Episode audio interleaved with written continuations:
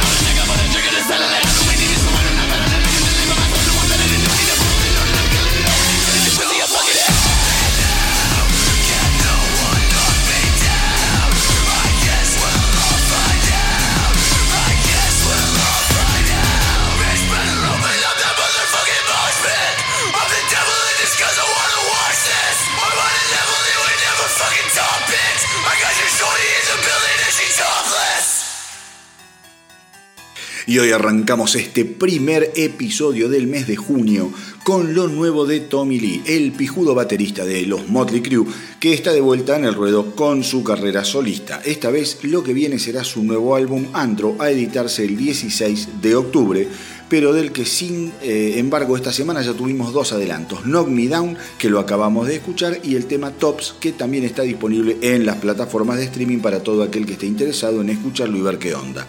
Tommy Lee pasó los últimos dos años escribiendo, componiendo y grabando este nuevo álbum, y según el músico, este nuevo engendro representará un desafío para todos aquellos que suponían conocer las preferencias y estilos musicales a los que él es proclive. Lee ya nos había dado una muestra de su eh, ecléctico rango de gustos sonoros con su proyecto Methods of Mayhem o por ejemplo cuando giró junto a gente tan inesperada como Skrillex o Zed. Por otro lado, eh, y también de acuerdo al músico, el nombre Andro intenta representar el lado masculino y femenino de la música. Por lo que pudimos escuchar recién, habrán visto que es algo muy diferente, muy distinto a Motley Crue, o sea, nada que ver.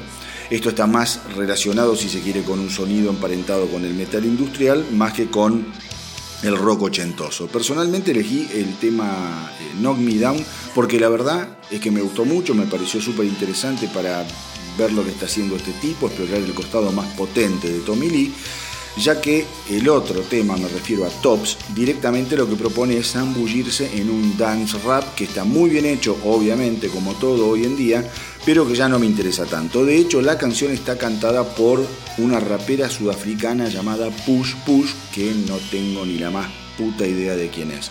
Pero como les dije, para todo aquel que la quiere escuchar, esa canción Tops también está disponible en todos los servicios de streaming. Eh, por otro lado, las dos canciones vienen acompañadas por eh, sendos videos dirigidos por el amigote de él y el cantante del Limbiskit, Fred Darst. Eh, así que seguramente después de estos dos adelantos van a venir otros, porque de acá el 16 de octubre falta una bocha y no creo que Tommy Lee elija quedarse en silencio hasta esa fecha. Y siguiendo con el universo de Tommy Lee, pero esta vez desde la trinchera de los Motley Crue, esta semana finalmente y después de muchas intrigas y esperanzas, la gira de Stadium Tour quedó finalmente pospuesta para eh, el verano boreal del 2021. Recordemos que The Stadium Tour eh, iba a llevar a Motley Crue, Poison, Def Leppard y Joan Jett and the Black Hearts a dar uno de los shows más esperados de eh, este año y del año que viene seguramente.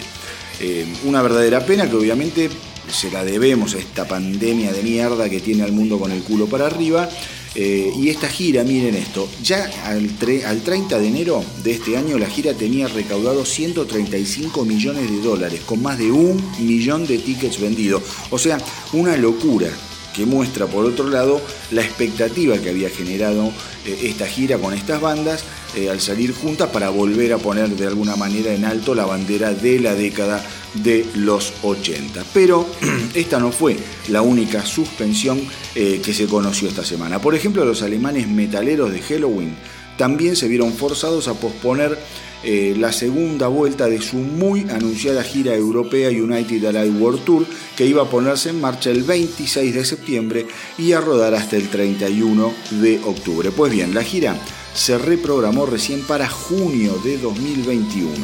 La banda dio un comunicado diciendo que la idea de un concierto de Halloween pasa por reunir a los fans de la banda en un festejo y en una celebración de la música y que dadas las circunstancias pensar en juntar un puñado de seguidores en un mismo lugar es prácticamente imposible, cosa que es cierta y lamentable.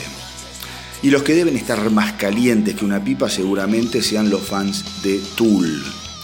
Porque la banda también anunció la suspensión de todas las fechas y compromisos que tenían asumidos para este apestoso 2020. La banda había estado tocando, presentando su muy esperado álbum de 2019, Fear Inoculum, y había dado su último concierto el 11 de marzo en Portland, con la idea de retomar las actividades en algún momento del otoño. Tour por ahora no tiene fechas reprogramadas y directamente se puso en pausa.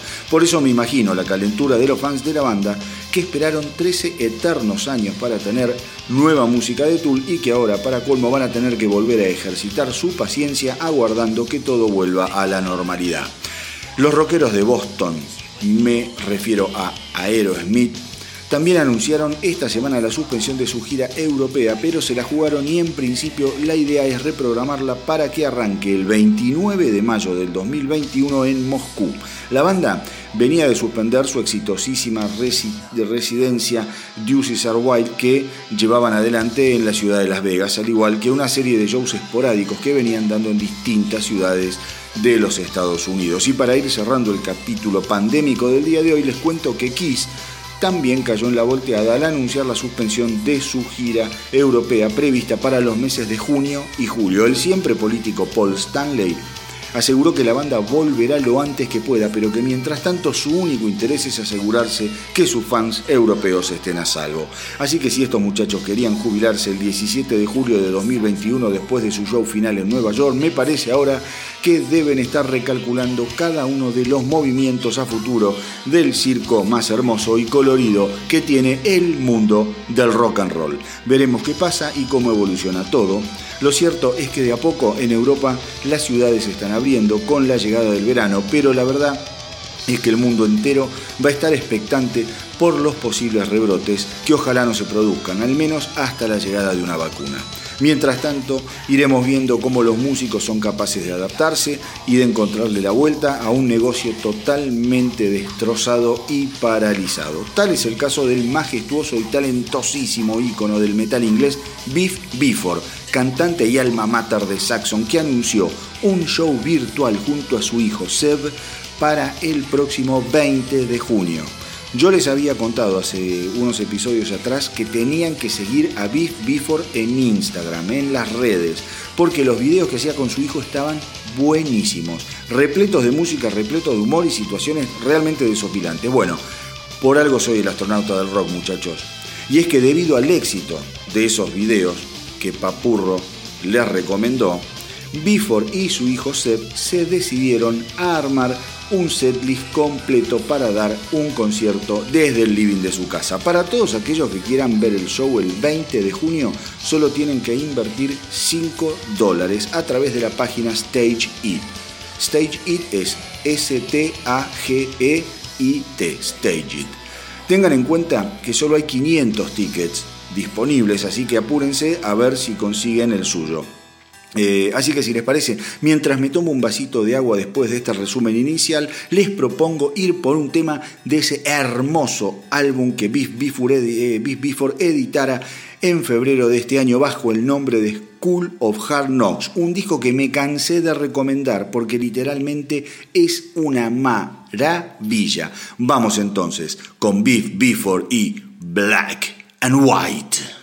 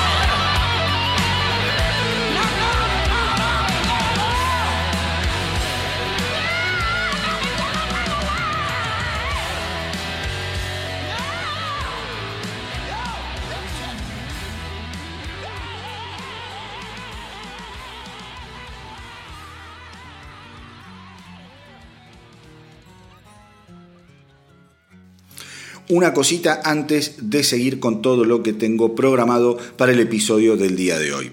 Les quería contar lo siguiente. Se me ocurrió hacer un episodio especial y colaborativo del astronauta del rock, en donde la música esté totalmente elegida por los oyentes del podcast y los seguidores que tengo en Instagram y en Facebook. La consigna es muy pero muy sencilla.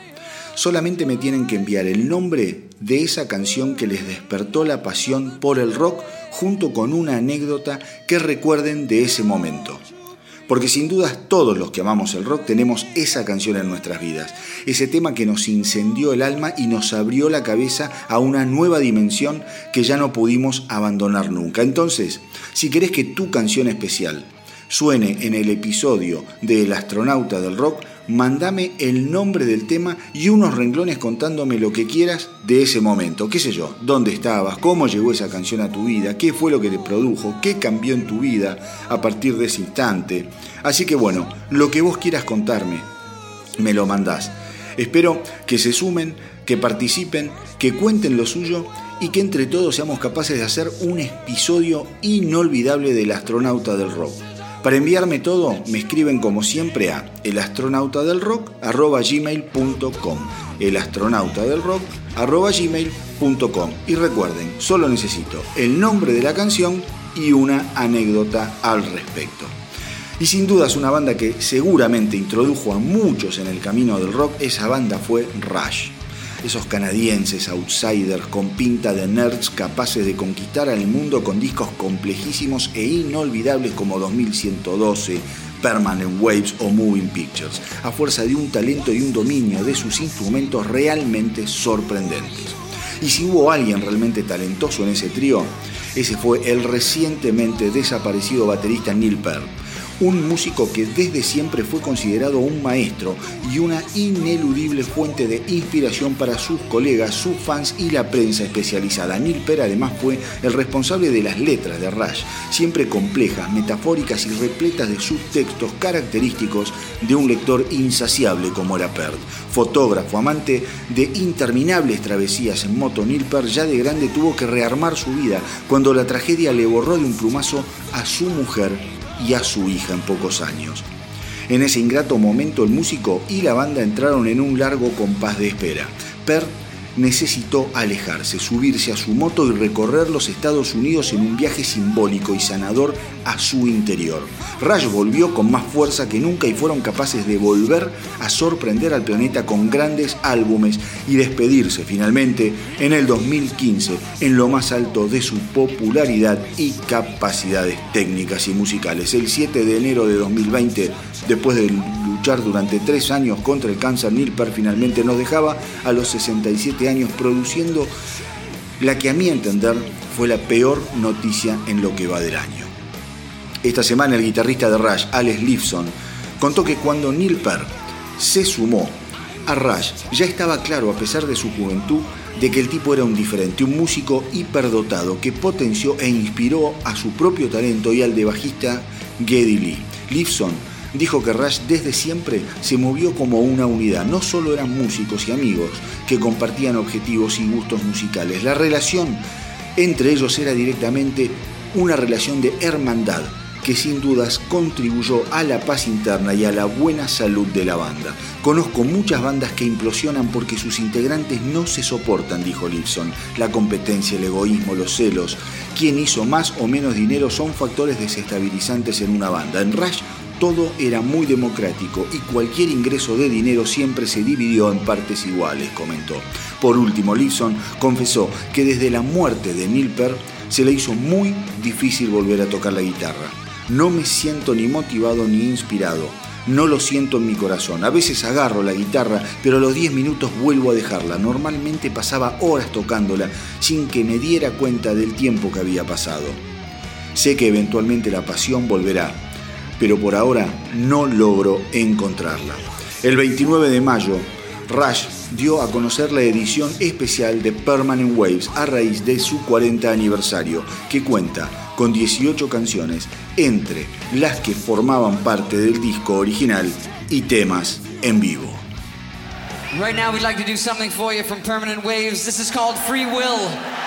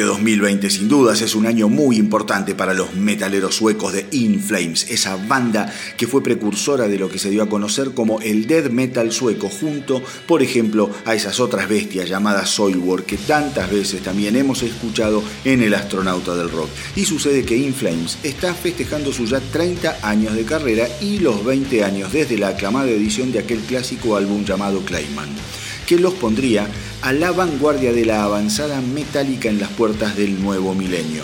Y para celebrar, la banda va a estar lanzando una edición especial de Clayman el próximo 28 de agosto. Según el, frontman eh, Anders Frieden, Clayman fue el álbum que les cambió la vida en muchísimos sentidos y es por eso que decidieron incluir regrabaciones de algunos de los temas del álbum en esta edición conmemorativa. Además, el álbum se remasterizó en manos de Ted Jensen, productor que entre su clientela tiene nada más ni nada menos eh, que a gente como Pantera, Deftones y Gojira. Así que agarrate, hermano. El álbum vendrá con un libro de 16 páginas y será editado digitalmente, así como también en CD y en una versión de 2 LP. Y esta semana Inflames ya dio a conocer un adelanto de este maravilloso álbum, justamente con la edición de la versión regrabada del tema que le da nombre al disco. Así que ahora vamos con Inflames y la regrabación de Clayman.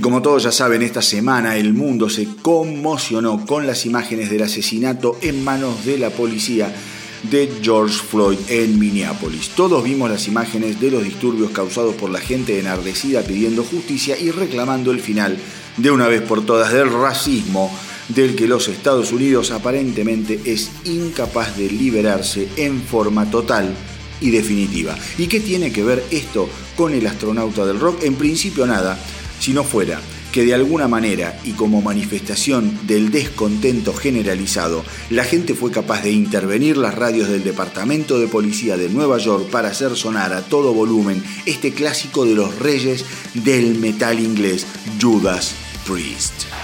Breaking the what? Breaking the what? Breaking the what? Let's go break that law right now.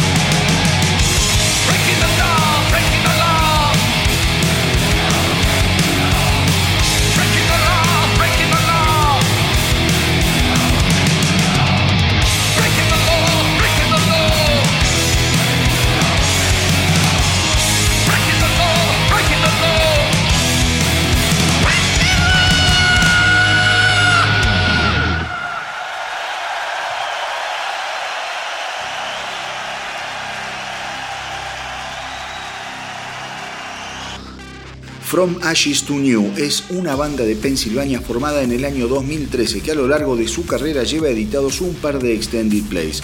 From Ashes to New de 2013 y Downfall de 2015 y dos álbumes de estudio, Day One de 2016 y The Future de 2018. La banda viene creciendo en forma sostenida, ingresando en los charts cada vez con más frecuencia y seguridad. Para ponerles una etiqueta, From Ashes to New se mueve dentro de lo que se considera un new metal o metal alternativo, con condimentos raperos, con muy buen flow y con elementos que van desde el hard rock hasta el punk. Entre las influencias que la banda dice eh, tener encontramos a Korn, Skrillex, Seven Breaking Benjamin y sin dudas a los maravillosos Linkin Park.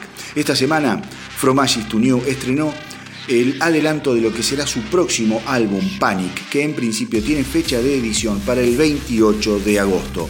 La temática del nuevo simple tiene que ver con esas relaciones tóxicas de las que a veces es tan difícil salir a pesar de no estar recibiendo nada a cambio de semejante sufrimiento. Vamos entonces con este gran tema, el gran estreno de From Ashes to New y What I Get.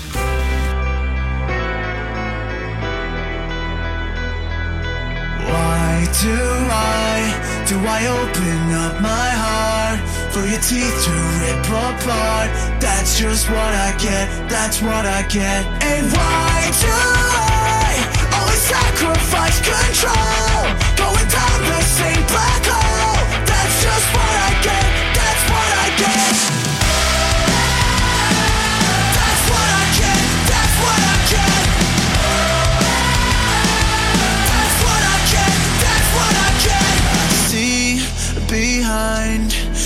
Thousand lies that you try to hide. I bleed inside. You left your knife, but I'm still alive. I love the way you kill me. I love the way you watch me die. Life or death, a bullet to the chest. I do it again. Just when I think I've cut you out. You come with open arms to drag me down. So do I, do I open up my heart for your teeth to rip apart? That's just what I get, that's what I get. And why do I always sacrifice control?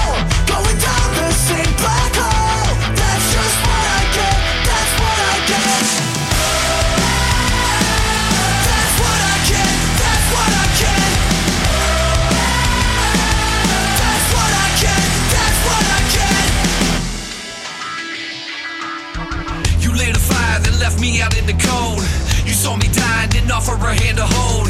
You got me high, but lately I'm feeling low. I look into your eyes and my heart has turned to stone. Cause over and over I go under just to discover that it never mattered where I went because I'm coming back. And in the end, you're the only Xanax I had. Cause thinking of leaving is giving me panic attacks. Just when I think I've cut you out,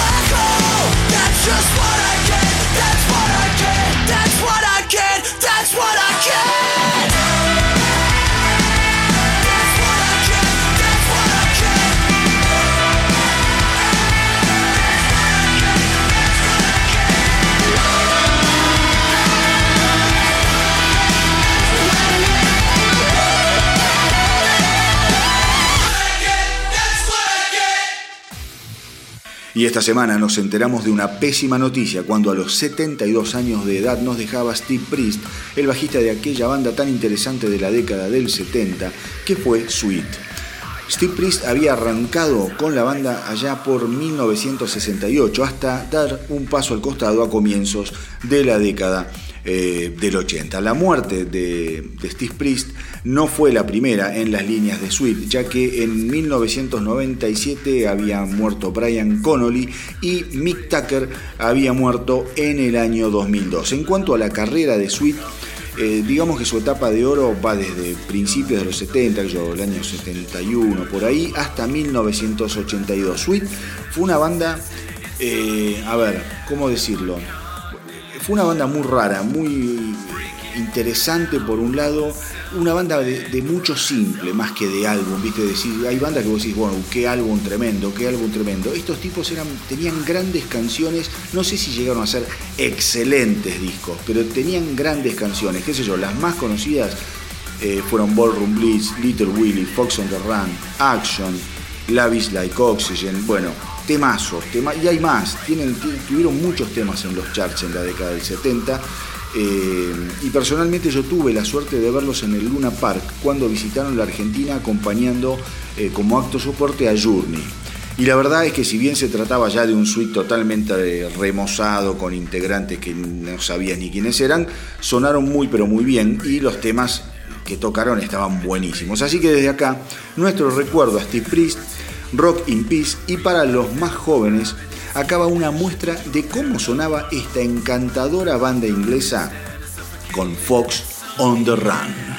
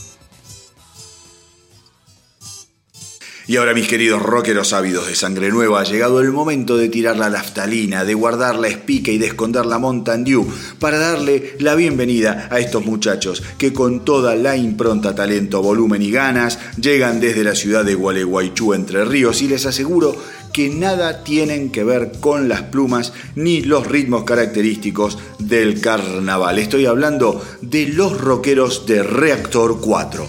Entre paréntesis les digo que el nombre me encantó, me pareció sensacional. Reactor 4. Da una onda nuclear que se cae a pedazos. Eh, muy pero muy indicada para la música incandescente que se traen entre manos. Martín Alza en guitarras, Joaquín Godoy también en violas, Joel Godoy en bajo, Cristian Toto Marchesini en batería y Juan Ignacio Coneitor Cavalier, Cavalier, perdón, Cavalier. Me mandaron dos temas que me gustaron mucho temas fuertes, bien tocados y con letras eh, bien protestonas, ¿viste? Para escuchar con atención, para ver qué dicen, para interesarte en los temas que tocan. Reactor 4 va por el lado del metalcore alternativo y creo que si siguen adelante tarde o temprano van a infectar a muchísima gente con su radiación rockera. Así que esperemos que pronto puedan subir sus canciones a las plataformas de streaming, cosa que hoy en día es fundamental, muchachos. Como herramienta de presentación y difusión no hay otra. Acostúmbrense a poner unos mangos y llegar a estar en Spotify, en Deezer, en todas esas plataformas que es donde la gente consume música. Punto y aparte.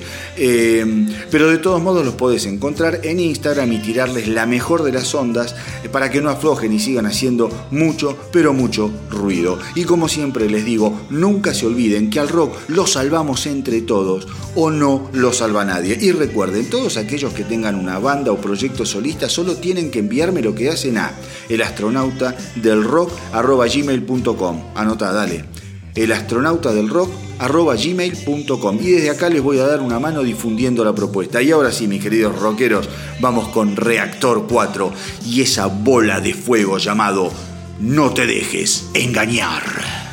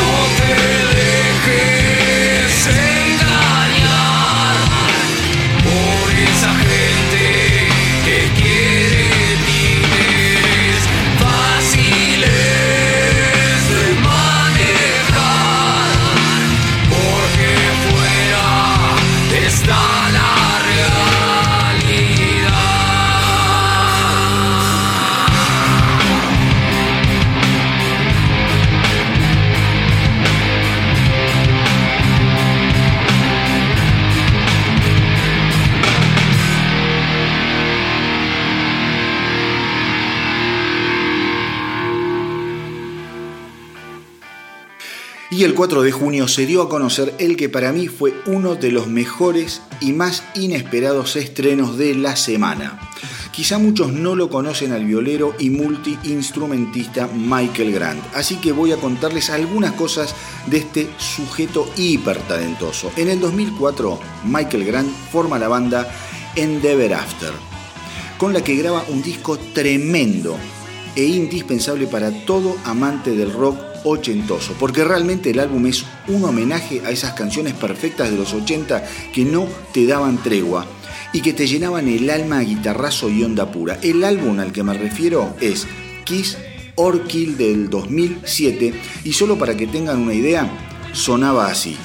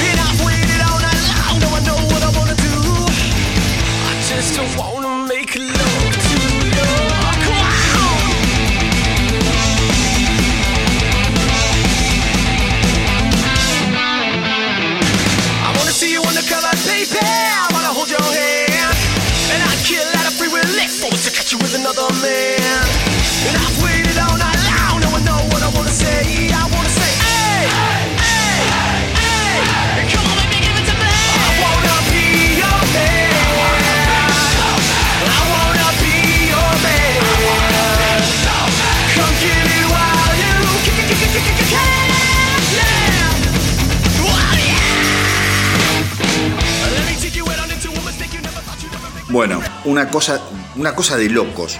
El disco es a este nivel todo el tiempo. Tremendo. Tremendo disco Kiss or Kill del 2007 de este tipo, Michael Grant. Escúchenlo porque, o sea, les va a encantar. No lo pueden dejar de escuchar. Pues bien, más allá de que la banda eh, armó, digamos, cierto alboroto entre la crítica especializada, eh, entre músicos, colegas, por esas cosas del destino que tiene el rock, no pasó mucho más allá de hacer algunas giras con Cinderella, eh, Poison, Rad, Skid Slaughter, Kiss y toda la movida del rock eh, de los 80 que en los 2000 comenzó a ser otra vez revalorizada y a dar señales de vida nuevamente. Pero en 2012 la banda se separa. Una cosa, viste, de esas que pasan en el rock que vos decís cómo mierda puede ser que esta banda que tiene un disco, dos discos, que suena increíble y no pasa nada. Bueno, no pasó nada con Endeavor After. Chau. A la mierda se separó y en 2013 Michael Grant se suma a las filas de otros íconos de los 80, los tumultuosos LA Guns, con quienes tocará hasta el 2018. A partir de ese momento Michael Grant comienza a delinear lo que eh, se da a conocer como Michael Grant and the Assassins, su nuevo proyecto, con el que ya giró por los Estados Unidos y hasta tocó en el crucero de los Monsters of Rock. Grant firmó contrato con Frontiers Music, un sello musical súper, súper piola que firma gente por demás interesantes.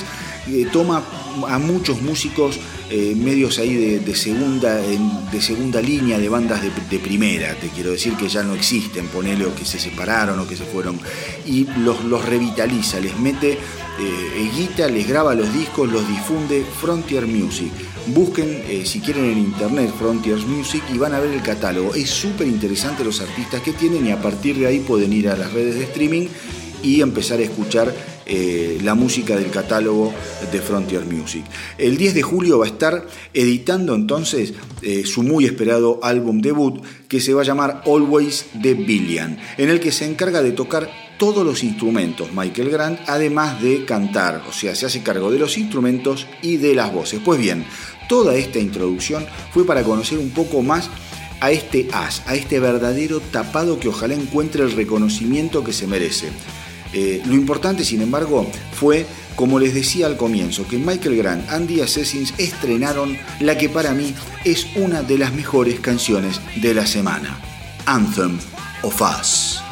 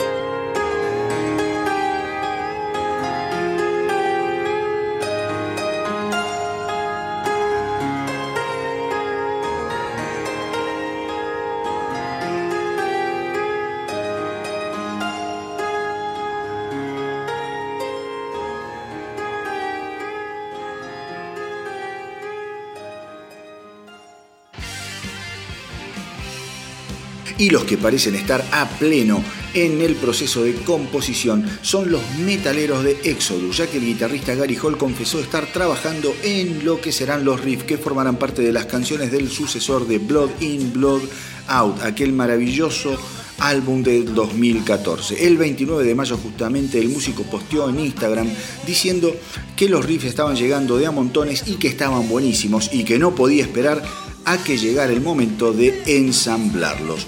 Una excelente noticia después de un 2020 que había arrancado medio complicado para Gary Hall porque había sido diagnosticado con coronavirus. Todo indica que desde hace un mes aproximadamente la banda ha retomado el trabajo de composición, pero eh, que todavía deben esperar algún tiempo para poder reunirse y grabar, obviamente. Eh, recordemos que Gary Hall se unió a Exodus en 1981, muy poquito tiempo después de la formación de la banda y ha sido su mayor fuerza creativa desde eh, ese momento, tocando además en cada uno de los álbumes de Exodus. Eh, Hall es considerado uno de los músicos más influyentes dentro del movimiento trash y en 2011 recuerden que comenzó a reemplazar nada más que eh, nada más ni nada menos que al guitarrista de Slayer, el desaparecido Jeff Hanneman, eh, que primero lo empezó a reemplazar en vivo hasta que en 2013 se convirtió en el co-guitarrista a tiempo completo de Slayer, tocando hasta la gira de despedida. Eh, lo nuevo de Exodus sin duda será uno de los discos más esperados de la banda y tendrá la enorme responsabilidad de estar a la altura de su predecesor, Blood In, Blood Out.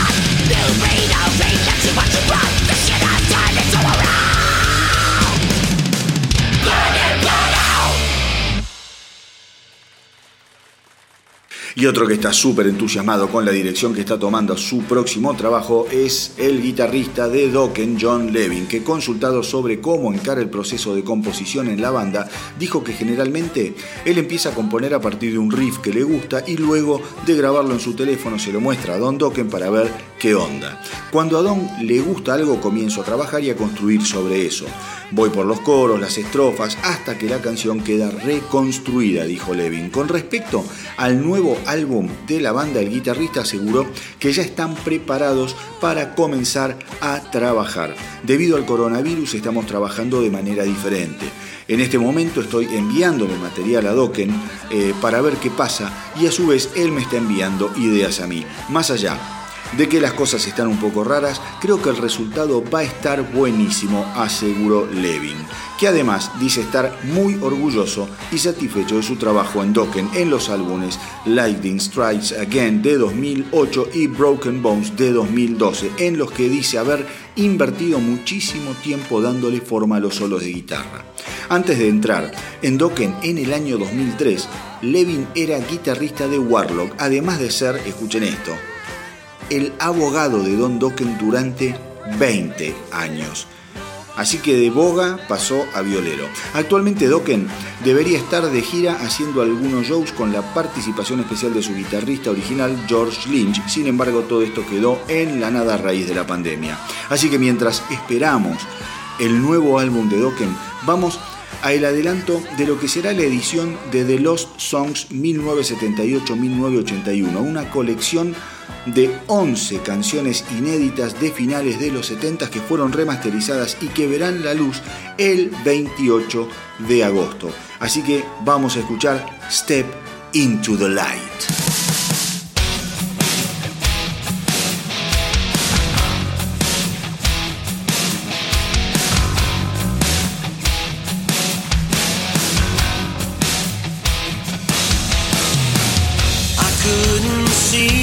shadows.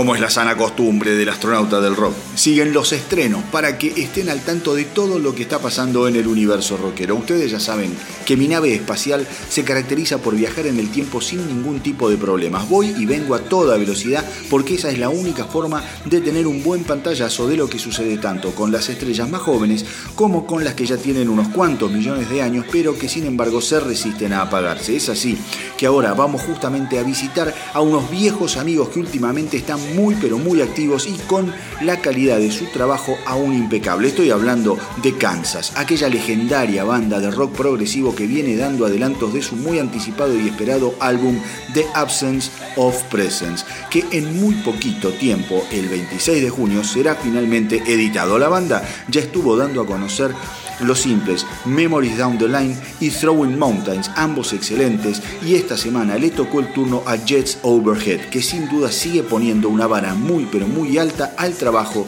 de estos veteranos incansables.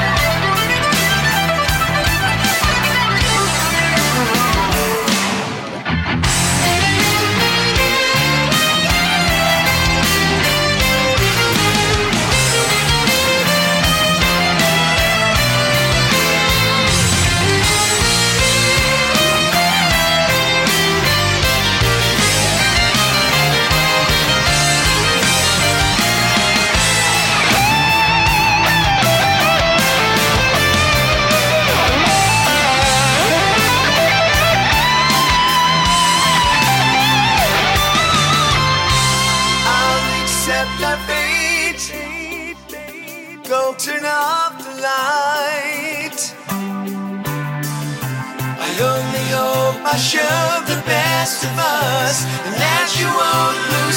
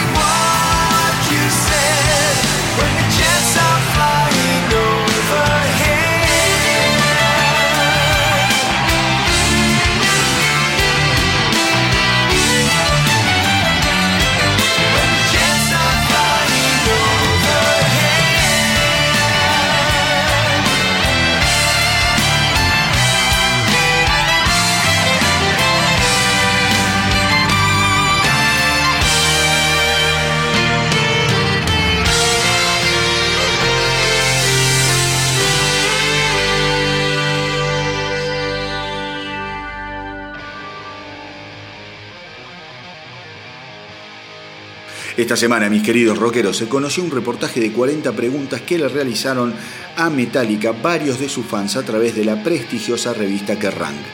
Algunos extractos eh, de las respuestas que dieron Lars Ulrich y Kirk Hammett realmente estuvieron súper interesantes. Por ejemplo, cuando le preguntaron a Hammett qué cambiaría si tuviese la oportunidad de comenzar todo de nuevo, el violero aseguró que hubiera dejado de tomar 10 o 15 años antes. Actualmente Hammett lleva 5 años de sobriedad y por lo que dijo lo está disfrutando a pleno. No me malinterpreten, dijo Hammett. Yo disfrutaba ser un alcohólico fiestero, pero al final todo se me volvió en contra. Cada vez que tomaba, terminaba sin disfrutar por mí mismo de los buenos momentos. Y ese es el problema con el alcohol. Durante décadas, cuando terminaba un show, me encerraba en el hotel a tomar y a tocar la guitarra, suponiendo que estaba haciendo grandes canciones. Pero a la otra mañana no podía recordarlas y cuando revisaba lo que había grabado me daba cuenta que eran una mierda. Ahora, en cambio, llego a mi habitación, toco y al otro día soy capaz de recordarlo todo. Sobre el proceso del comienzo de la grabación de The Black Album, Hammett dijo, al final eh, de la Damage Justice Tour ya veníamos cantando los riffs de lo que serían varias canciones del próximo álbum. Sad But True estaba prácticamente terminada y Jason Newsted ya hacía tiempo que estaba con nosotros y todo fluía a la perfección. Nos sentíamos muy bien y estábamos listos para hacer otro gran disco. Ya sonábamos más en las radios y en MTV y el mainstream ya comenzaba a hablar de nosotros. Así que todo estaba en su lugar y lo único que tuvimos que hacer fue grabar y largar esos riffs al mercado para que se los tragaran de una buena vez y vieran de lo que éramos capaces. Lars Ulrich por su parte aseguró que lo que más orgulloso lo hace sentir es haber podido demostrarle al orden establecido dentro de la industria musical que había una manera muy diferente de hacer las cosas y que había millones de personas esperando que alguien se animara a cambiar el juego. Mis queridos rockeros, yo sé que Metallica despierta amores, despierta odios, eh, y más a raíz de algunos altibajos que tuvieron a partir de mediados de los 90. Pero lo que no se puede negar es que estamos hablando de una banda siempre inquieta, siempre dispuesta a ir por lo que muchos ni siquiera se atreven a pensar. Y eso tiene un valor gigantesco, al menos para mí, porque gracias a esa actitud, eh, a ese espíritu intrépido, es que el rock a lo largo de su historia ha sido capaz de reinventarse una y otra vez frente a los embates de mil estilos musicales. Y si no me creen, piensen que lo que van a escuchar ahora fue grabado en 1983 por Metallica, cuando los primeros puestos de los rankings en el planeta estaban dominados por The Police y Every Breath You Take, Michael Jackson y Billie Jean, Irene Cara y Flashdance, Bonnie Tyler y Total Eclipse of the Heart, y Culture Club con Do You Really Wanna Hurt Me.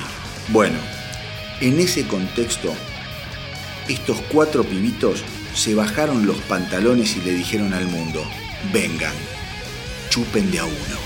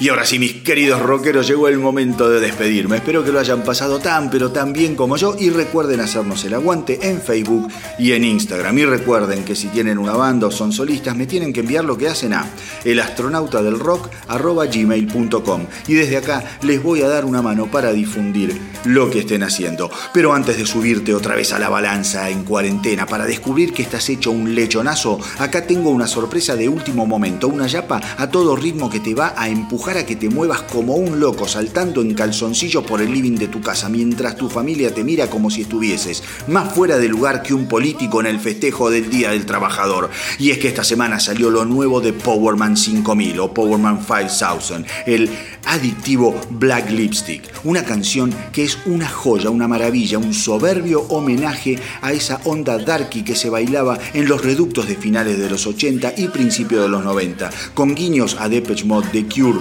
y Siouxsie and the Banshees. El tema es un adelanto de lo que será el nuevo álbum de la banda, The Noble Road, a editarse en 2020 y que si viene a este nivel va a ser un álbum realmente imperdible, con ritmos hipnóticos, teclados histéricos y la dosis justa de guitarras distorsionadas para que los más rockeros del barrio puedan mover el culito sin sentirse culpables. Así que hoy nos vamos a todo trapo, preparados para gastar las suelas de nuestros zapatos de y dejar la pista de baile herida de tanto saltar, dándole las gracias a Dios por tanta música, buena, hermosa, irreemplazable musiquita que también nos hace al alma en estos tiempos de barbijos degradantes y encierros inhumanos. Así que mis queridos rockeros, como siempre les digo, hagan correr la voz para que nuestra tripulación no pare de crecer, no se enganchen con la mala onda, no sigan contando cadáveres, que la vida siempre sigue y está ahí nomás para comérsela a mordiscos. Y saben qué, está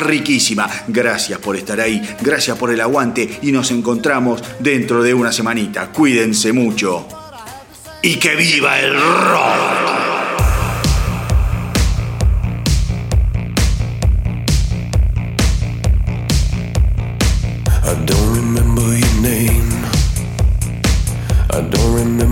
How we met. We made it home on the train. But after that, I just forget. You said life is a lie. As you laid down on the bed, then you started to cry. You sang Bella Lugosi's dead. You left black lipstick, black lipstick on my sheets.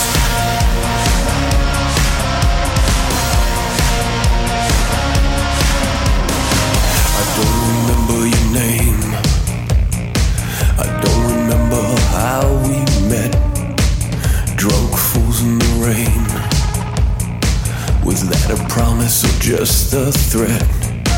You said you wanted to crawl. To fall apart is the only way. Scratched onto the wall. Whispering you don't need to stay. You left black lipstick. Black lipstick on my sheets.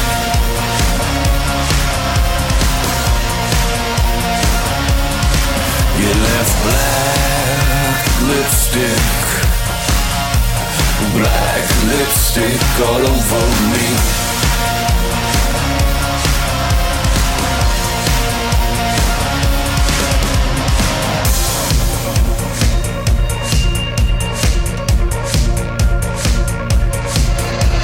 Breaking the mirrors to black out the vision. Breaking the mirror so you never see. Breaking the mirrors so there's no decision. Breaking the mirrors so you never be. Alone.